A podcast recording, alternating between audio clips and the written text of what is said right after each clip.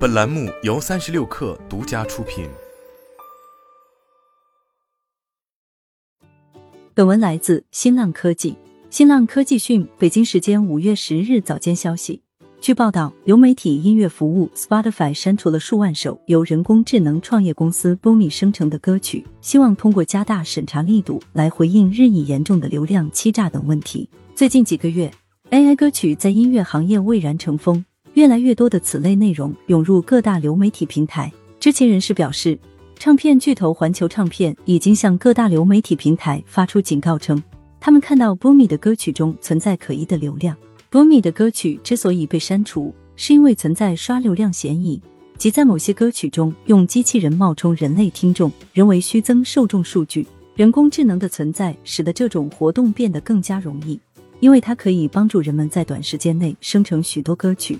然后上传到网上播放。Boomi 两年前成立，总部位于美国加州，用户可以在其中选择各种风格和描述，比如说唱节奏和语业，以此创建 AI 歌曲。用户之后可以将歌曲发布到流媒体服务中，从而获取版税收入。Boomi 表示，其用户已经生成了超过一千四百万首歌曲。Spotify 确认其删除了 Boomi 的部分功能。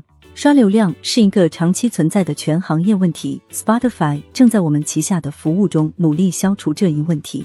环球唱片首席数字官迈克尔纳什说：“看到合作伙伴在其平台上的监控和活动保持警惕时，我们总是感到欢欣鼓舞。” Spotify 此番清洗正值音乐行业负面评论四起之际，著名音乐经纪人卢西恩·格兰奇过去几个月。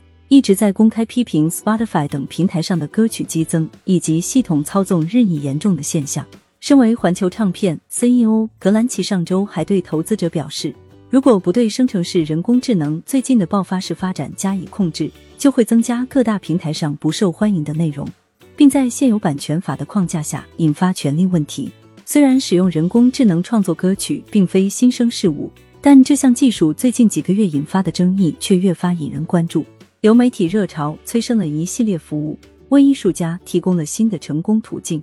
在谷歌上搜索购买 Spotify 流量，会返回数百万个结果。比如在 Spotify 网站上，就可以用六美元购买一千次 Spotify 播放。上月有报道称，环球唱片致函各大流媒体服务，要求他们打压生成式人工智能。就在同一个星期，一首使用人工智能模仿德雷克和威肯声音的歌曲在各大流媒体平台上疯传。